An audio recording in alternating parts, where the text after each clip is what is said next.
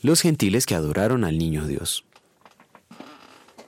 Después de que Jesús nació en Belén de Judea en tiempos del rey Herodes, llegaron a Jerusalén unos sabios procedentes del oriente.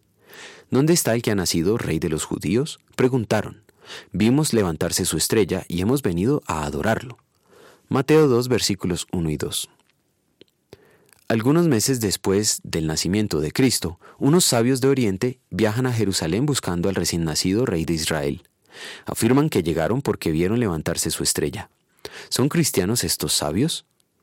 No sabemos mucho acerca de ellos.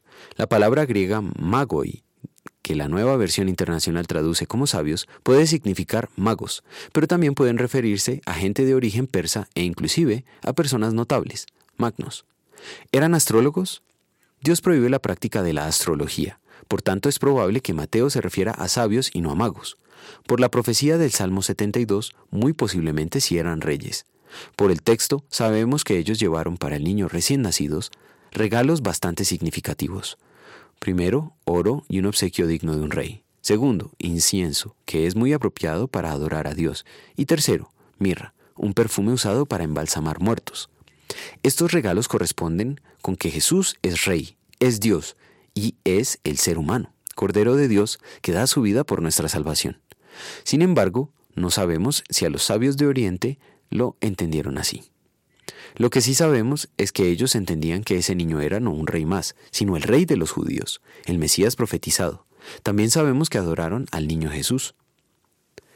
La presencia de los sabios gentiles en Jerusalén y la participación de la estrella fue claramente entendida por los líderes religiosos y por Herodes como que el Mesías ya nació en Belén. Pero ni los líderes religiosos ni Herodes tuvieron ni el más mínimo interés para honrar al niño Dios, el Salvador del mundo, como está escrito. Vino a lo que era suyo, pero los suyos no lo recibieron. Debido a nuestra naturaleza pecaminosa, no podemos recibir a Cristo por nuestra propia decisión. Lo que sí podemos es rechazarlo. En cuestiones espirituales, el ser humano no tiene libre albedrío, pero estaríamos muertos en delitos y pecados. Por esto, la Biblia nos aclara que pero a quienes lo recibieron y creyeron en Él, les concedió el privilegio de llegar a ser hijos de Dios. Y son hijos de Dios no por la naturaleza ni los deseos humanos, sino porque Dios los ha engendrado. Juan 1, 12, 13. Creemos solo porque Dios nos regaló fe. Oremos.